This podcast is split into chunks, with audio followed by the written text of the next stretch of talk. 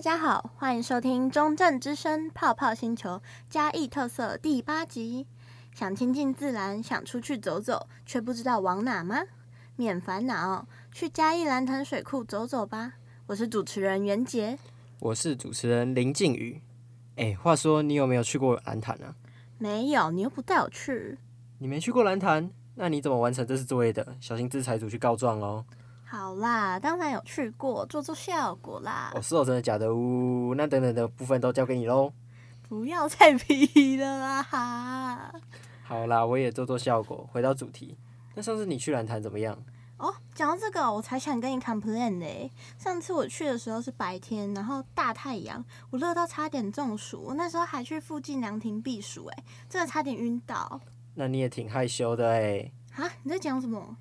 就害羞啊。就是台语的避暑哦，是哦，超无聊，我快睡着。你在讲这种烂梗，我就不录了。好啦，但话说你躲的是哪个凉亭？我记得那边的某一个凉亭有发生很恐怖的事情哎、哦。白痴，你不要吓我，你在害我晚上会不敢去。哎，可是你知道吗？那边晚上也很美哎。你是说哪里？我怎么不知道有这个景点？就是那个蓝潭月影潭心啊。那天我从白天待到晚上，散步到那边的时候，感觉超美的。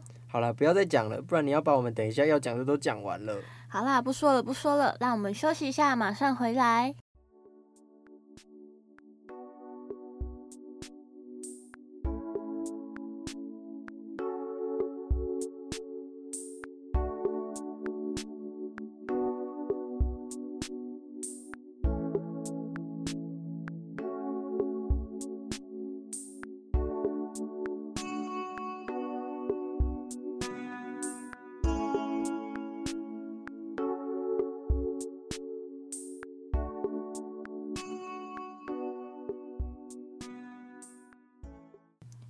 嗨，大家欢迎回来！哎，你刚刚不是要跟我说什么恐怖的事吗？啊，你不是不敢听？你是小朋友，爱听鬼故事又晚上睡不着。哦，讲啦讲啦，又不是只有我想听，观众也都很好奇，好不好？我是在帮他们谋福利，你不要再卖关子了。别急别急，在听我的小故事之前，想必各位对蓝潭的历史也是很陌生，对吧？要先让大家彻底了解蓝潭才行。哦，好吧，既然你都这么决定，那我还能说什么？我认真怀疑你在情绪勒索。好了，不要吵啦，要吵去录音室吵。呃，我们现在就在录音室。哦，那我们现在赶快进入第一个单元——兰潭水库介绍。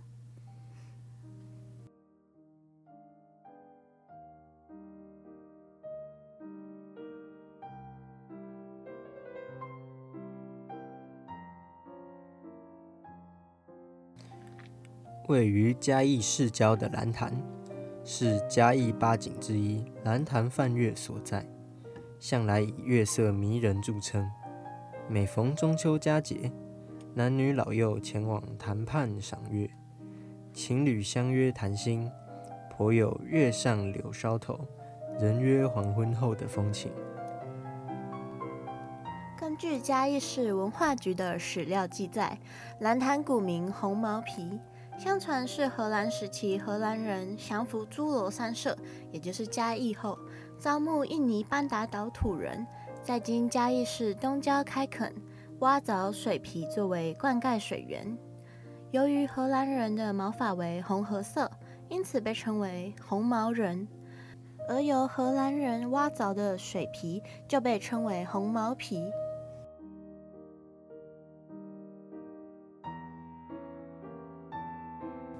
虽然传说兰潭是由荷兰人开凿，但却缺乏地方志记载，在欠缺历史资料的佐证下，其由来仍无法成定论。然而，地方人士大多相信兰潭是由荷兰人所开凿。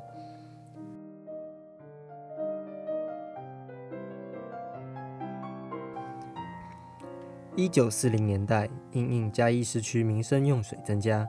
以及嘉义化学工厂需要大量工业用水，由嘉义市水道扩张公事事务所土木技师山根长次郎规划设计，于一九四二年三月动工兴建兰潭水库，至一九四四年三月完工启用。水库经过历次的修建，目前大坝的结构为混凝土新墙滚压式土坝，水库沿岸有环湖公路。近年来，由于工业与经济的快速发展，使得该水库已不敷大嘉义地区之所需，因此政府又在兰潭附近兴建仁义潭水库，以供应此地区的公共给水及工业用水。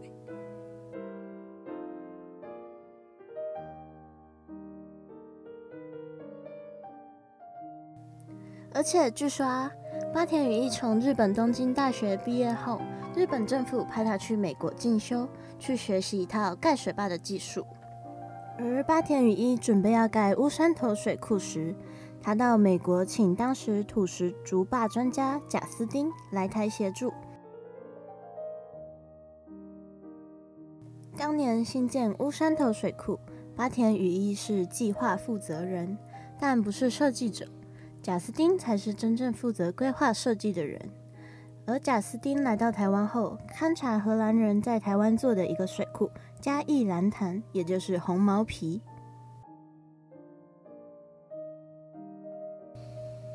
蓝潭的集水区面积为二点零八六平方公里，四周林木苍翠，冈林环绕，风光相当宜人，向来有嘉义市后花园的美誉。尤其以月夜最迷人，是中秋赏月的好去处。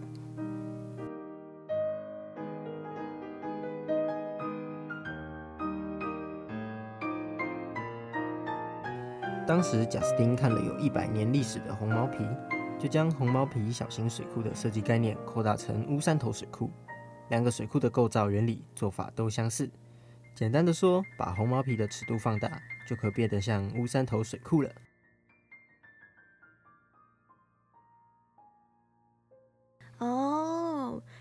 们嘉义兰潭的历史那么有趣啊！对啊，不仅风景宜人，观看那时候日治时期的勘察，就知道我们兰潭是多么重要呢。好，那我们休息一下，马上回来。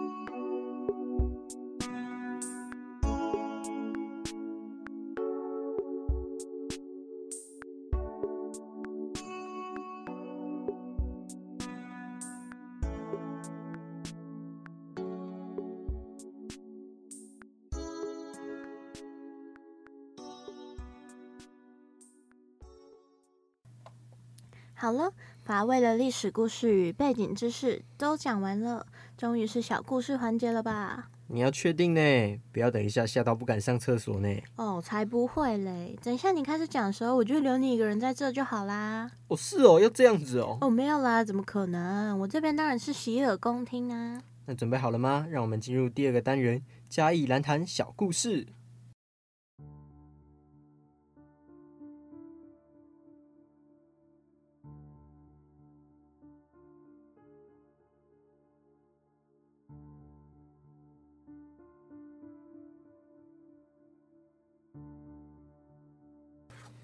想必大家都听过这个故事吧？据说当年有一行人到溪边玩，一开始都很平静，没有异样，直到捕到一条巨大的吴郭鱼。捕获的喜悦让大家开心的当场就决定生火烤熟。不过就在大家一起开心分食的时候，却突然有一个苍老的声音响起：“伊呀好家不？”大家寻遍不找声音的来源。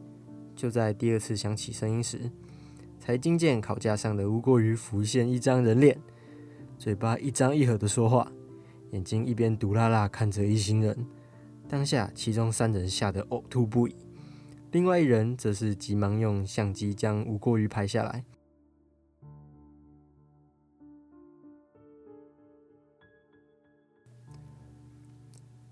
隔天，钓到鱼的男子在睡梦中离奇死亡。最让人不解的是，据说死者当时才三十四岁，也无任何慢性病，直到最后都没有查出死因。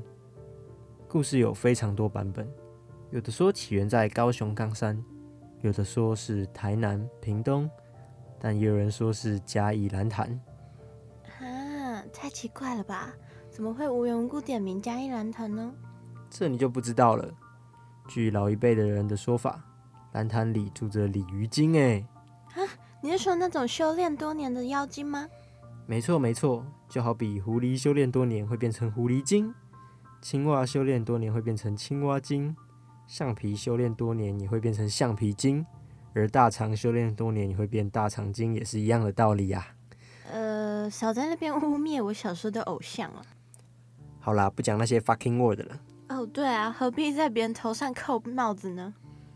据说这个鲤鱼精啊，每隔一段时间就会抓交替，而且据说一位空拍机玩家到兰潭空拍影像，回家检视画面时，赫然发现水面已有一尾金色大鱼。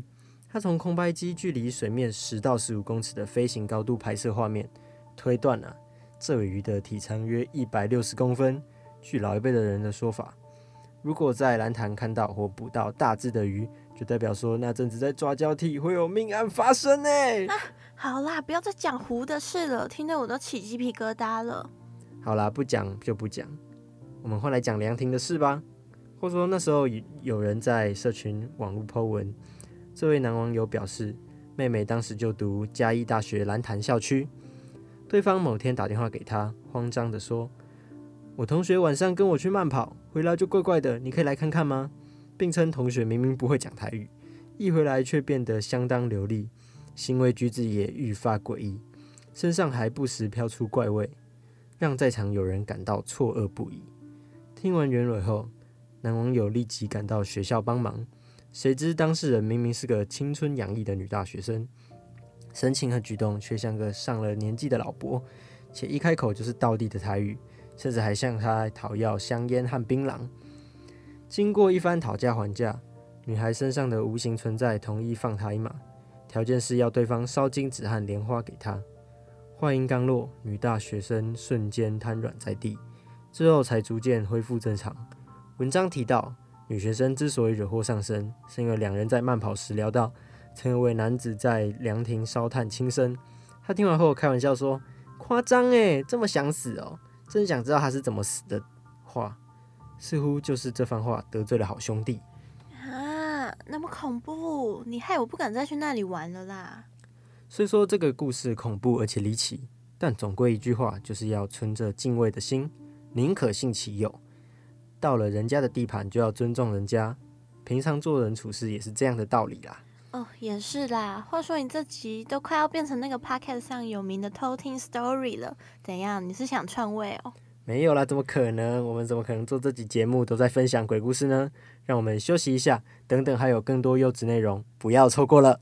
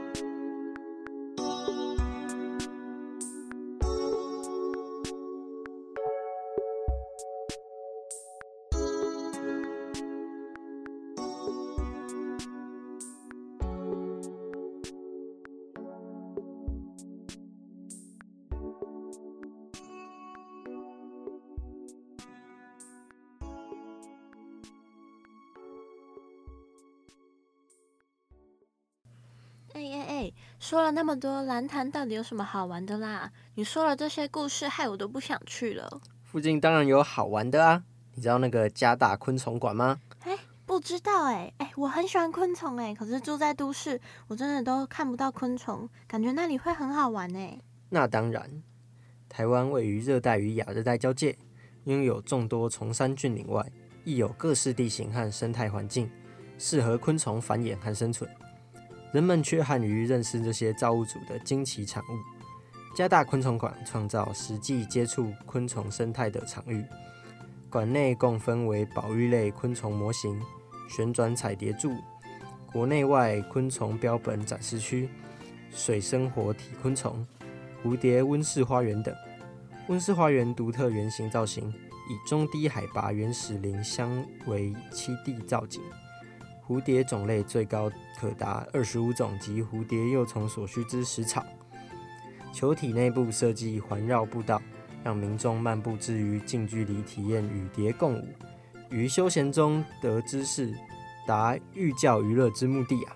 听起来很有趣诶，下次我也要去。虽然听起来很有趣，但这里可是要收门票的。一般民众是收全票一百五十块，优待票呢则是一百元。条件是三到七岁的小朋友、身心障碍者与陪同者一名哦。而免门票的标准是未满三岁以及七十岁以上长者。最重要的景点除了加大昆虫馆，应该是月影潭心吧？园区内有座以铝片编织的大型装置艺术，夜晚会有光影变化，令人目眩神迷。另外，蓝潭每晚还有音乐喷泉、水舞表演，实在是约会散步的好地点。兰潭的音乐喷泉是目前台湾常设型户外音乐喷泉最大型的一座，共有三十五道水柱、八种展演节目，最高的水柱可以高达五十公尺，配合灯光及音乐的变化，令人赏心悦目。兰潭月影谈心是艺术家王志文老师的作品。嘉义另一个打卡热点《森林之歌》也是出自王老师之手。兰潭月影潭心是以铝片编织而成，半空中镂空的结构像是鸟巢的造型。除此之外，月影潭心的潭心还有谈心的谐音呢，听起来就是很适合约会的地方啊！听起来很浪漫呢，下次我一定要邀别的女人去。嗯，好啊，你敢邀别的女人去，我就揍你。做做效果啦，不要那么火爆。哎，话说，你知道快意生活村吧？知道啊，那里有很多日式建筑，还有可以穿和服的地方呢。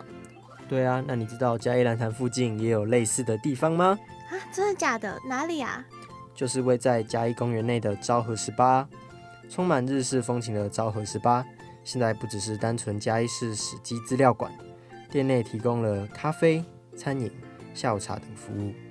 最棒的是，还能穿上美美的和服拍照哦。不用飞日本，在加一昭和十八就能体验，让你仿佛置身于日本京都。